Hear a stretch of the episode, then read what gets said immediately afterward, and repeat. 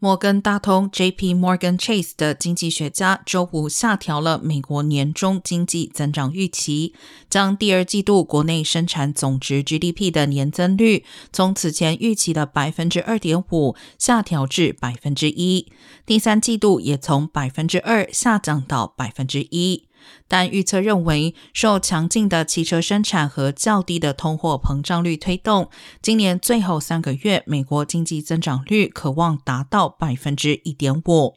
报告称，美国经济可能危险的接近衰退，但预期经济会继续扩张。主要原因是推断，即使在产品需求疲软的时期，雇主可能也不愿裁员。